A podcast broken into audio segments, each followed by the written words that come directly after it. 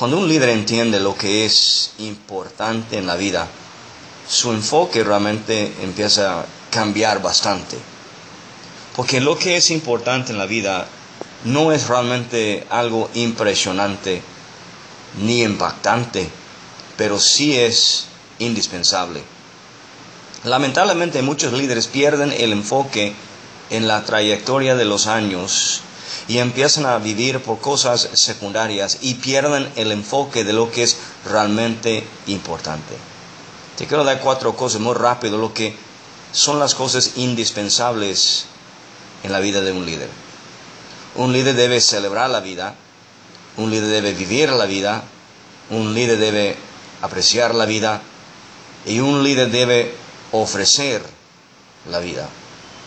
Y como líderes, la pregunta de hoy es, ¿qué clase de vida estoy viviendo?